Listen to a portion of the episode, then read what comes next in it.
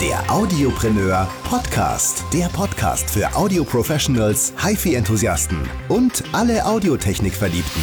Mit Tom Erl. Hallo und herzlich willkommen zur Folge 11 des Audiopreneur Podcasts. Heute mit Audiopreneur Podcast Investigativ. Und zwar, es geht um das Muso. Vielleicht habt ihr da schon drüber gehört. Das ist ein äh, Geräuschunterdrückungsgerät, was viral gegangen ist. Da gab es eine große Kickstarter- und Indiegogo-Kampagne dazu. Die haben mehr als 2 Millionen US-Dollar eingesammelt. Und es ist ein Gerät, das klebt man an die Scheibe, man ist an einer belebten Straße, ja, schaltet es ein und es herrscht plötzlich Stille.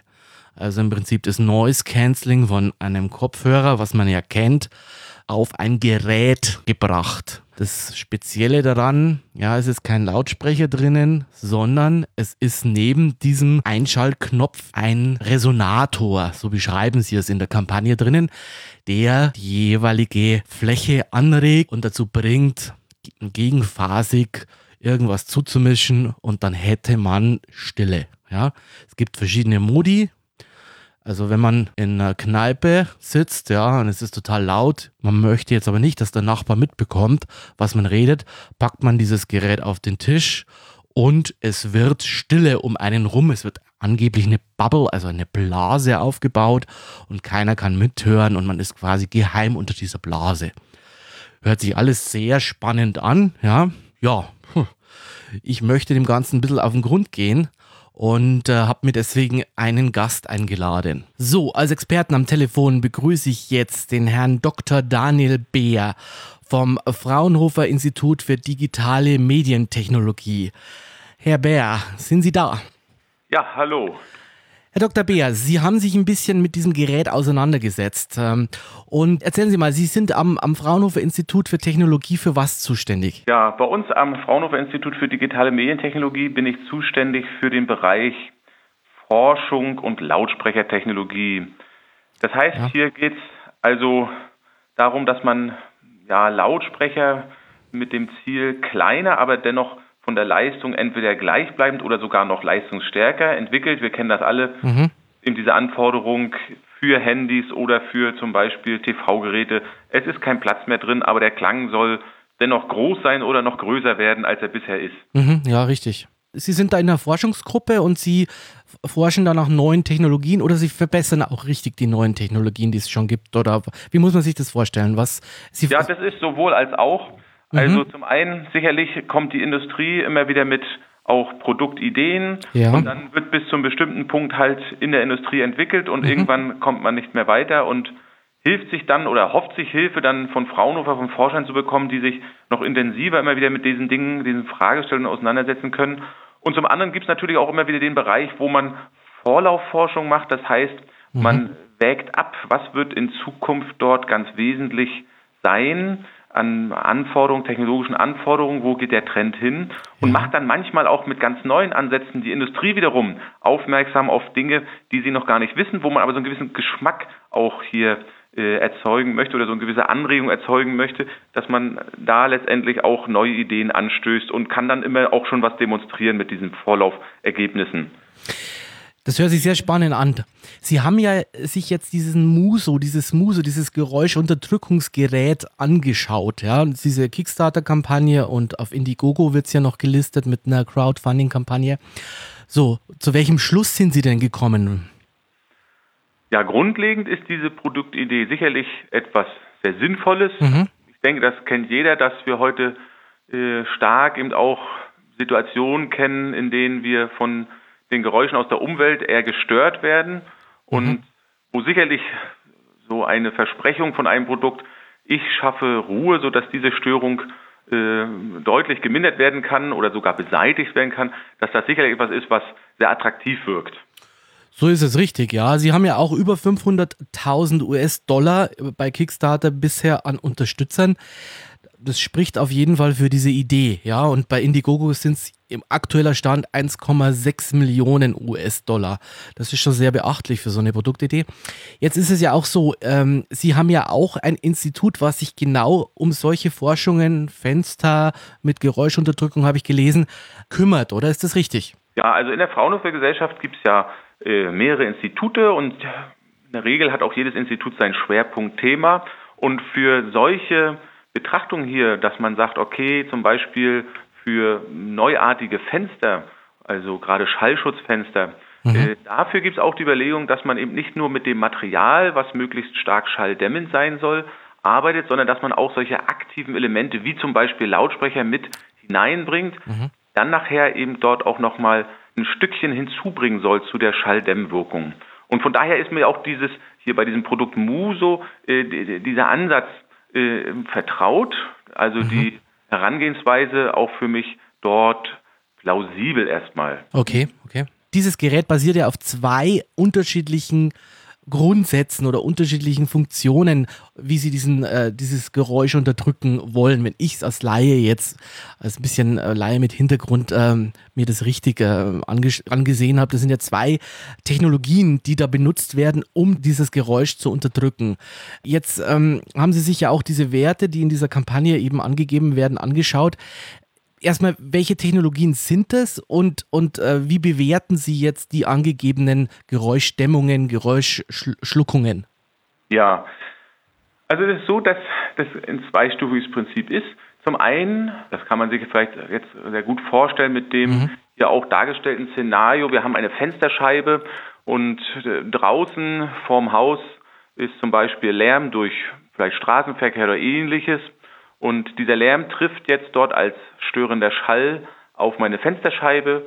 Das führt dazu, dass diese Fensterscheibe in Schwingung gerät und diese Schwingung dieser Scheibe dann wiederum in meinem Innenraum, also im Haus, dann dort wiederum diesen Schall ja, generiert und damit sich ausbreiten lässt und somit höre ich im Raum auch dann nachher diesen Störschall. Und nun ist der erste Ansatz, der hier verwandt wird, dass man äh, mit einem sogenannten Schwingerreger das kann man sich also auch vorstellen wie einen Lautsprecher, nur dass dieser Lautsprecher eigentlich mhm. keine extra Membran besitzt, sondern da, wo er aufgeklebt wird, zum Beispiel auf die Glasfensterscheibe, dass er dort dies als Membran verwendet. Und nun wird also Folgendes passieren. Diesem Störschwingungen, die also vom Schall von draußen kommend, äh, äh diesen wird entgegengesetzt eine aufgeprägte Schwingung auf diesen Schwingerreger. Das heißt, der versucht genau entgegengesetzt die Scheibe in Schwingung zu versetzen und dass sich somit am Ende diese Schwingungen, die von draußen kommen, aufheben. Ja, dass die Scheibe möglichst, das wäre ideal, gar nicht mehr schwingt. Denn dann hätten wir im Raum auch keine Anregung mehr von diesem Störschall und demzufolge würden wir auch im Raum keinen Störschall mehr hören. Dazu hat, ich habe mir das ein Stückchen genauer angeguckt, haben äh, die Produktentwickler dort also so einen kleinen Sensor auch eingebaut, der also zusätzlich erstmal in diesem Gerät schaut, wie schwingt denn die Scheibe und darüber dann nachher an einen Regelkreis diese Information weitergibt. In dem Regelkreis wird dann äh, entsprechend das Gegenschallsignal generiert und das dann nachher über diesen kleinen Schwingerreger in diese Fensterscheibe eingekoppelt. So, das wäre dieser erste Schritt. Ich versuche also über diesen kleinen Schwingerreger, dass die Scheibe entgegen der eigentlichen Schwingung, die ihr von dem Lärm, der von außen kommt, aufgeprägt wird, dem entgegen eine Schwingung einzubringen, sodass am Ende die Scheibe möglichst gar nicht mehr schwingt. Jetzt ist so eine Scheibe ja relativ groß, ja. Mhm. Äh, dieser Schwingerreger scheint aber so klein zu sein. Ähm, funktioniert das mit sowas? Oder Sie haben sich ja die Werte auch angeschaut im ersten Teil. Ist es plausibel, dass das funktioniert mit so einem kleinen Schwingerreger oder ist es dann hundertprozentige Dämpfung oder wie muss man sich das im ersten Teil jetzt von, diesem, von dieser Technologie vorstellen? Ja, also es ist sicherlich so, hier die auf der Webseite dargestellten äh, ja, Diagramme. Ja. Da gibt es ja so ein paar, da äh, kann man so sehen, äh, wie zum Beispiel der Level letztendlich dessen, was an Störgeräusch mal vorhanden war, was eintrifft dort und was dann am Ende durch diese Gegenschallmaßnahme erreicht wird. Also da wird suggeriert, dass man sehr breitbandig, also hier wird das von 0 bis 4 Kilohertz äh, dargestellt, dass man sehr, sehr breitbandig eine Pegelreduktion mhm es ist nicht richtig ablesbar, wie viel genau, aber sagen wir mal vielleicht irgend sowas bei 6 dB schafft über all diese Frequenzbänder. Und das ist, ja, das ist sehr optimistisch. Wenn ich jetzt okay. wirklich mal dazu im Vergleich äh, die, sag ich mal, aktuell besten Ergebnisse aus der Forschung mir angucke, mhm.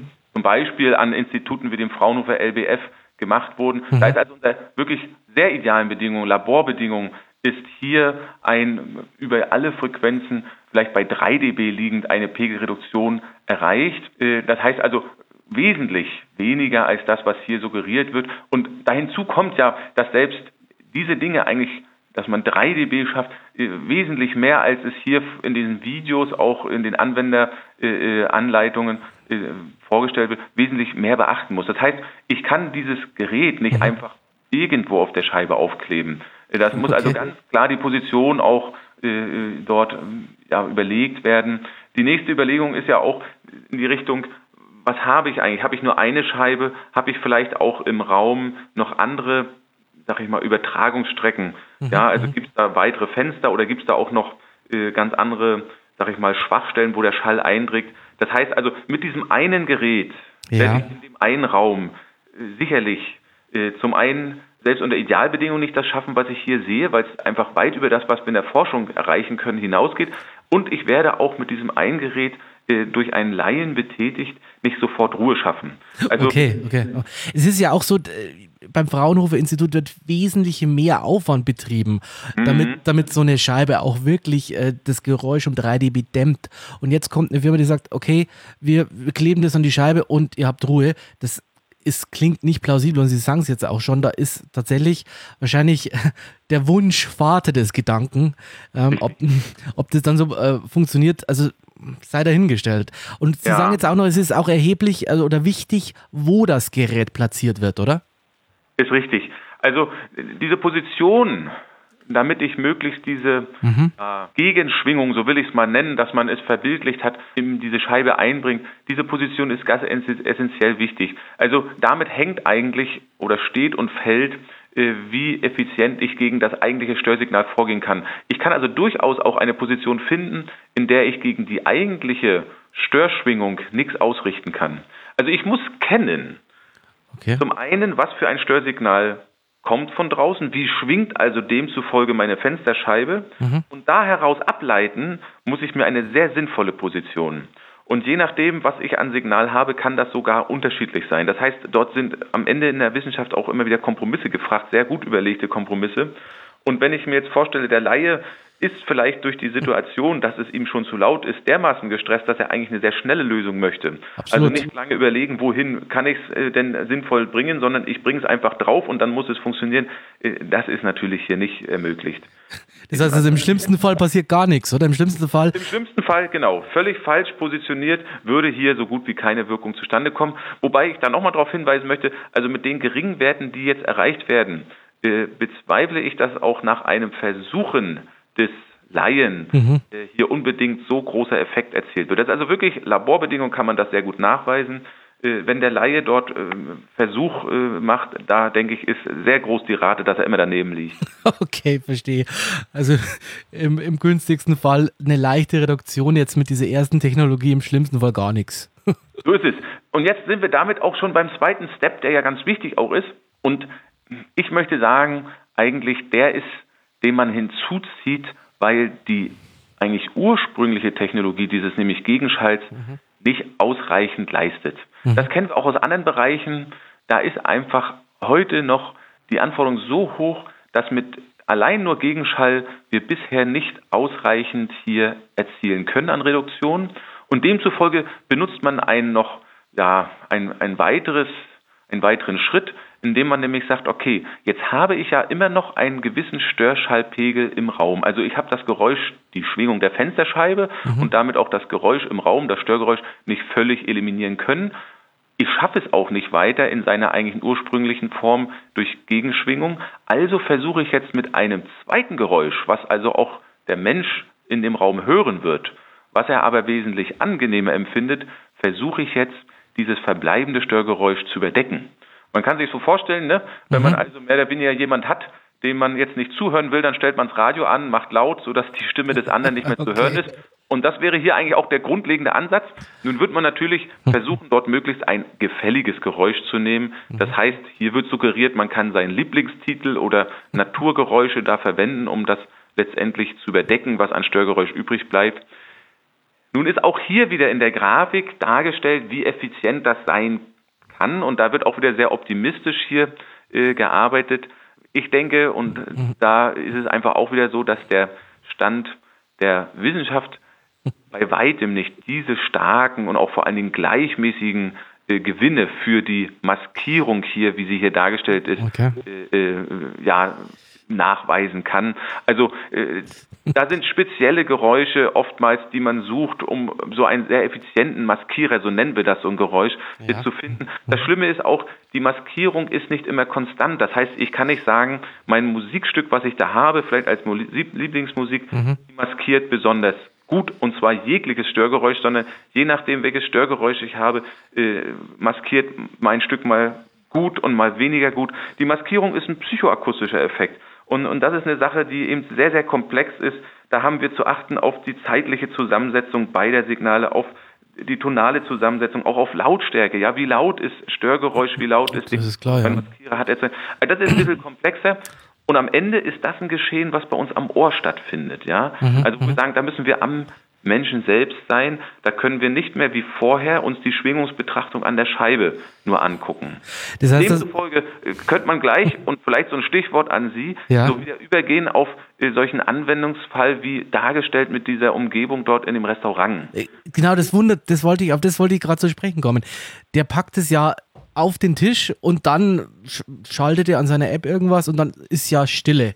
So wird es suggeriert. Das kann gar nicht funktionieren, oder? Ja, also ich, ich denke, hier hat man absichtlich so ein Stückchen visuell suggeriert, wir kreieren uns als wenn wir auf einmal unter so einer akustischen Glocke uns befinden. Ja, also der Dialog zwischen den zwei Personen hier suggeriert ja auf einmal visuell so eine Glocke und es ist alles super. Mhm. Äh, wenn man ein Stückchen genauer hinguckt und vielleicht dann auch mit mal drüber nachdenkt, was kann maximal sein, äh, es wird hier eine ja, Privacy Zone aufgebaut, die am Ende eigentlich nur ja garantieren kann, dass auf einmal aus diesem Gerät irgendein Maskierungssignal Musik kommt wahrscheinlich und, und die dann so laut ist, dass ich mehr oder weniger den Rest äh, oder dass der Rest mich ja. nicht mehr versteht, mhm. aber ich mich selber auch nicht mehr verstehe. Ja, also der Dialog wird ja mehr oder weniger dadurch auch nicht mehr möglich sein. Und, und, und ich sage, das ist doch der Fall, den hatten wir schon vor vielen Jahren, wo man einfach das Kofferradio mitgenommen hat und es so laut gedreht hat, dass kein anderer mehr verstehen konnte. Aber dann frage ich mich, was ist mit meinen äh, da ja weiteren Passanten in dem Restaurant? Äh, die würden dann spätestens auch ihr Kofferradio auspacken und genauso laut drehen und damit ist das Ganze dann nicht mehr schlüssig in der Idee. Herr Dr. Bär, das ist äh, sehr gut, gefällt mir sehr gut der Vergleich. Aber Sie haben natürlich recht. Ähm, haben alle das Kofferradio an, versteht keiner mehr etwas. Ja? Und mache ich mein, mein Handy an, spiele einen Titel ab, verstehe ich mein Gegenüber auch nicht mehr. Also ja, das ist gut, gut, ich sag mal, gut dargestellt in dem Video, aber wahrscheinlich nicht ja. in der Realität, an der Realität ein bisschen vorbei, könnte man sagen, ja. Ist richtig. Ich denke, ich meine, ja. was kann man jetzt schlussendlich vielleicht für diese Sache äh, festhalten? Mhm.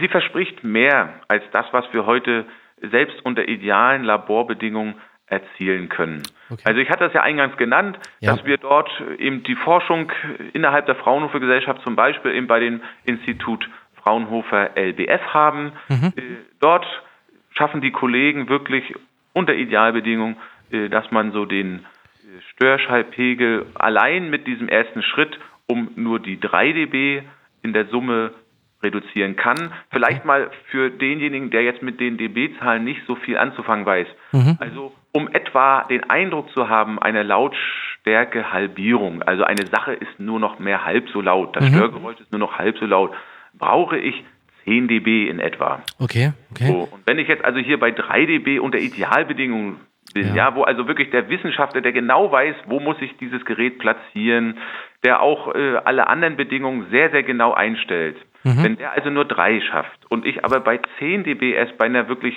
gut wahrnehmbaren und hier eben im Sinne einer Halbierung der Lautstärke bin, äh, dann kann ich mir doch ausmalen, dass also mit diesem grundlegenden ersten Schritt nicht wirklich mit diesem Gerät viel erreicht wird. Okay. Mhm. Und mit der Maskierung, na gut, dieser Ansatz, er wird verfolgt. Man nimmt in Kauf, dass man ein zweites Geräusch hier in den Raum einbringen muss. Also wirklich Stille ist nicht. Okay. Ja, auch in diesem einen äh, dargestellten Szenario, wo derjenige dann schlafen möchte und dann eine gewisse Stille eigentlich bevorzugen würde. Nein, er müsste sich dann mit einem weniger störenden Geräusch zufrieden geben. Und na gut, dass naja. da so viel hier erreicht wird, wie dargestellt, das ist eben auch nicht von der Wissenschaft kommend. Aber es ist sinnvoll, in dem Bereich weiterhin zu investieren. Das möchte ich auch festhalten. Mhm. Deswegen macht es die Fraunhofer Gesellschaft auch, weil ja. eben das Thema Lärm äh, schon etwas ist, was mehr und mehr eben heute auch eine Rolle spielt und auch Leistungsfähigkeit beeinflusst im Büroalltag und auch im normalen häuslichen Alltag. Noch dazu kommt die Urbanisierung, immer mehr Leute in die Städte und da wird es natürlich dann auch immer lauter und ich muss ja irgendwas machen, um die Leute abzuschotten, damit die auch schlafen können an der Straße. Und da ist die Forschung von der, vom Fraunhofer Institut sicher ein, ein tolles Ding, ja, für, für unsere Hörer. Und äh, da wird es wahrscheinlich auch demnächst was geben. Also mit diesen Fenstern, da wird aus der Industrie sicher, sicher was kommen. Gibt es denn schon Produkte mit diesen aktiven ähm, Noise Reduction Technologien. Also Kopfhörer kenne ich ja, aber so, so äh, Produkte wie Fans und so, die sind gerade noch in der Entwicklung oder gibt es da schon die ja. ersten auf dem Markt? Also soweit mein Wissensstand ist, aber da kann man durchaus auch mal beim Fraunhofer LBF nochmal direkt anfragen. Ja. Soweit mein Wissensstand äh, ist, haben wir es wirklich so, dass im Bereich der Kopfhörer es wirklich sehr gut funktionierende Produkte gibt von den bekannten Herstellern. Mhm. Das ist also dann wirklich die Szenario, ich setze mich ins Flugzeug oder auch im, im Zug oder ähnlich, setze dann diesen Kopfhörer auf und habe dann wirklich ganz deutlich eine starke Bedämpfung des sonst von außen eingekoppelten Störschalls. Also wirklich eine Entspannung, gerade mhm. bei vielleicht Flügen, wo man sonst eben immer wieder äh, die Triebwerksgeräusche mit hört. Mhm. Äh, für den Bereich, dass man sagt, vielleicht gerade die Schallschutzfenster dort werden erneut, für ja. den ist eben die Forschung äh, aktuell noch sehr, sehr intensiv notwendig. Die Werte, die ich ja genannt habe, äh, die sind eben immer mhm. noch ganz das, was wir am Ende erreichen wollen. Das heißt, da ist, ist noch so, dass wirklich die Produktentwicklung im vollen Gange ist. Also äh, da ist das letzte noch nicht erreicht. Und für die Bereiche wie zum Beispiel, ich sage mal im ja, Automobilbereich oder auch im äh, ja, Raum, Raumakustikbereich insgesamt, das heißt entweder Werkhallen oder eben auch im normalen Heimbereich, mhm. da ist immer noch so, im Automobilbereich haben wir gerade im unteren Frequenzbereich, im Tieftonbereich, da gibt es so gewisse reduzierende Maßnahmen bereits in Serie in bestimmten Automobilen. Mhm. Das ist also dann im Tieftonbereich. Im Hochton schafft man es noch nicht ausreichend, weil da der Aufwand viel, viel größer ist. Und das Gleiche trifft mhm. dann auch für die Bereiche zu, wo man dann richtige Räume hat, also größer als nur eine einfache Autokabine. Da ist es eben auch immer noch so, dass das sehr, sehr komplex ist, das Schallfeld, welches man da letztendlich auch äh, handeln muss. Der Aufwand, auch Technologieaufwand entsprechend sehr groß ist. Man müsste also eine Menge auch von Lautsprechern einbringen, sodass da auch nach wie vor im Tieftonbereich ein Stückchen funktioniert, aber bei Weitem nicht über den gesamten Frequenzbereich, wo aber eigentlich die Störung vorhanden ist. Herr Dr. Beer, recht herzlichen Dank für diese Ausführungen. Man kann es zusammenfassend dann so bewerten, sage ich jetzt mal. Viel Luft um nichts, kann man das so sagen? Sie tun sich schwer, vielleicht, ich weiß. Vielleicht, vielleicht, nicht viel Luft um nichts. Ich würde sagen, das Thema an sich ist interessant, ja. aber zu viel Luft um das, was man da äh, bisher wirklich ernsthaft in der Wissenschaft erreicht hat und demzufolge auch nur in ein Produkt einbringen kann. Das also, also ich kenne die Anbindung auch hier nicht. Das Gerät, Gerät verspricht also mehr, als es wahrscheinlich halten kann im Prinzip. Ja, und also von wissenschaftlichem Standpunkt aus äh, müssen wir hier ehrlich sagen, dass es zu viel verspricht. Okay, super. Herr Dr. Beer, recht herzlichen Dank für dieses Interview. Ich freue mich, dass Sie als Experte in unserem Audiopreneur Podcast waren und äh, wünsche Ihnen noch einen schönen Tag. Dankeschön, Ihnen ebenso. So, mir ist noch ganz wichtig, die Firma dahinter zu erwähnen, hinter diesem Muso. Das ist nämlich Celestial Tribe oder Celestial Tribe, keine Ahnung, wie man es ausspricht, ja. Auf jeden Fall Limited. Ja. So, jetzt rufe ich mal die Webseite auf. Mhm. Okay. So, und jetzt möchte ich mir den Firmensitz anschauen. Hm, gibt es keine Adresse, kein Impressum? Celestial Tribe Limited. Ja. Ich kann mich hier für einen Newsletter eintragen. Es ist tatsächlich ein One-Pager. Ich kann hier nichts anklicken. Idea funktioniert nicht. Nichts. Es ist nur ein One-Pager. Das ist ja echt interessant. Hm, okay, was haben wir hier noch auf der Webseite? Hier haben wir den Kontaktreiter. Mailbox info at celestialtribe.com. Okay, keinen Firmenstandort. Hm. Okay, hier nochmal diese, diese Werbepräsentation. Ja, alles ein bisschen seltsam, muss ich ganz ehrlich sagen. Äh, wirkt für mich nicht vertrauenswürdig. Ja. Hm, ihr könnt jetzt selber einschätzen, ob das was für euch ist, aber hm, interessant, ja. Schauen wir uns doch mal an, vor wem diese Website überhaupt ist, ja. Wir machen mal eine Domain-Abfrage hier kurz und dann sehen wir mal weiter. So, jetzt habe ich eine Domain-Abfrage gemacht für celestialtribe.com. Die ist registriert bei Network Solutions LLC. Ja, wixdns.net als DNS-Server. Es ist keine Straße, keine City und keine Person hinterlegt. Es gibt einen Postal Code und zwar 94117 und es gibt eine Telefonnummer. Hm. So, also ich erinnere nochmal. Diese Firma hat im Augenblick über 2 Millionen US-Dollar eingesammelt für ihre Muso-Kampagne auf Kickstarter und Indiegogo. Aber es gibt keinen Kontakt. Okay, ich möchte das jetzt nicht bewerten. Macht euch euer eigenes Bild davon. Aber interessant. Jetzt äh, mache ich mich mal auf die Suche nach diesem Postal Code, also nach dieser Postleitzahl. Schauen wir mal, was wir da finden. Ja. So, unter diesem Postal Codes finden wir die University of San Francisco. Ja. Das ist dieses Gebiet um die University, das ist dieser Postal Code. Hm. Auch sehr interessant. Jetzt schauen wir nochmal nach den offiziellen Angaben, wo eigentlich dieser Firmensitz sein soll. Ja, ja da steht tatsächlich nichts. Team Behind Muso in der Kampagne. Hm. Ein Developer-Team von Leuten, die Akustikexperten sind. Aber wer genau dahinter steckt? Keine Ahnung. Dann haben wir hier noch ein Yellop, eine mm, Advertising-Geschichte. Äh, ja. Hm. Das ist eine Agentur irgendwie, die da dahinter steckt. Aber was genau dahinter ist? Yellop Crowdfunding, komm. Uso. Schauen wir uns das nochmal hier an. Okay, da wird auf die Celestial Tribe Seite geleitet, die aber kein Impressum und nichts hat. Also spannend. Es könnte jetzt auch sein, dass es irgendwelche Studenten sind, die sowas auf die Beine gestellt haben. Wir wissen es nicht. Also, wer hier sein Geld investiert selber, ähm, oder ob ihr hier euer Geld investiert, so besser, ja, hm, ist die Frage. Ja, es soll jeder selber entscheiden, aber ähm, es gibt hier ein paar Sachen, die doch irgendwie auffällig sind. Also diese Webseitengeschichte, Vielleicht haben sie sich noch nicht drum gekümmert. Komisch, die Kampagne ist super, ja. Die Webseite ist eine Katastrophe.